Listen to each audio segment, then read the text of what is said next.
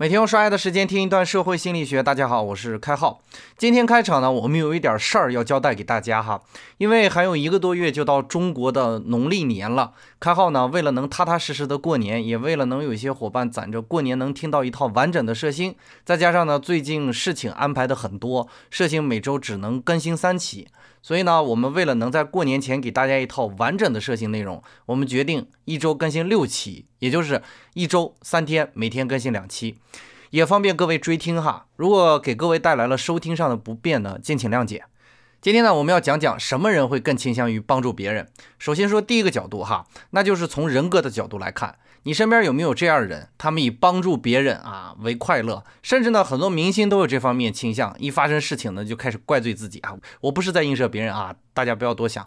我们在日剧和韩剧中呢，经常会看到这样的人格。遇到困难呢或者错误呢，总是第一个埋怨自己，主动承认错误。以日本人和韩国人为例哈，他们就经常。表现出来，哎呀，是我的不对，是我不好，经常会道歉。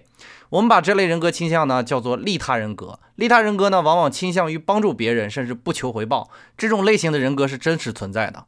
其次呢，我们需要注意的是，男性和女性帮助他人的角度也是不一样的。男性更容易通过英雄的角度去解决一个问题，来完成帮助的行为，而女性呢，则倾向于通过温婉的日常帮助来完成帮助的行为。我们之前讲过嘛，女性为啥不能做领导？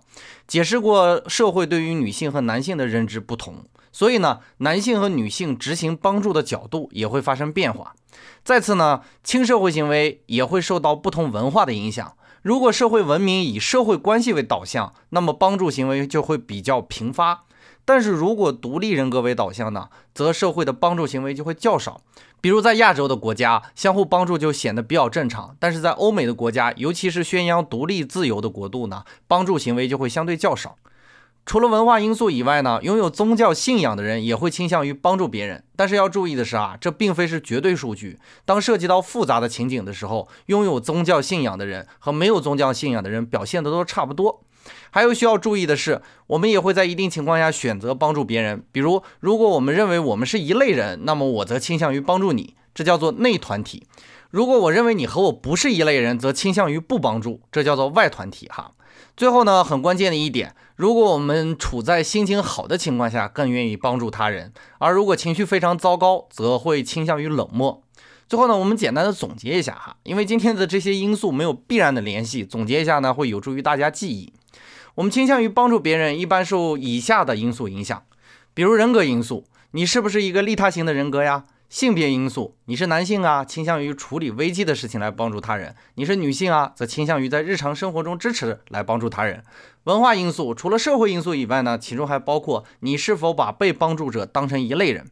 宗教因素，当然最后还是有你的心情总体是好还是不好，这也会影响到你帮助别人的倾向。以上呢就是今天设星的全部内容。什么人更倾向于帮助别人？本节概念就播讲到这里，感谢您理解今天社行的主要内容。更多内容关注微信公众号“开号运输房”。我们下工作日再见。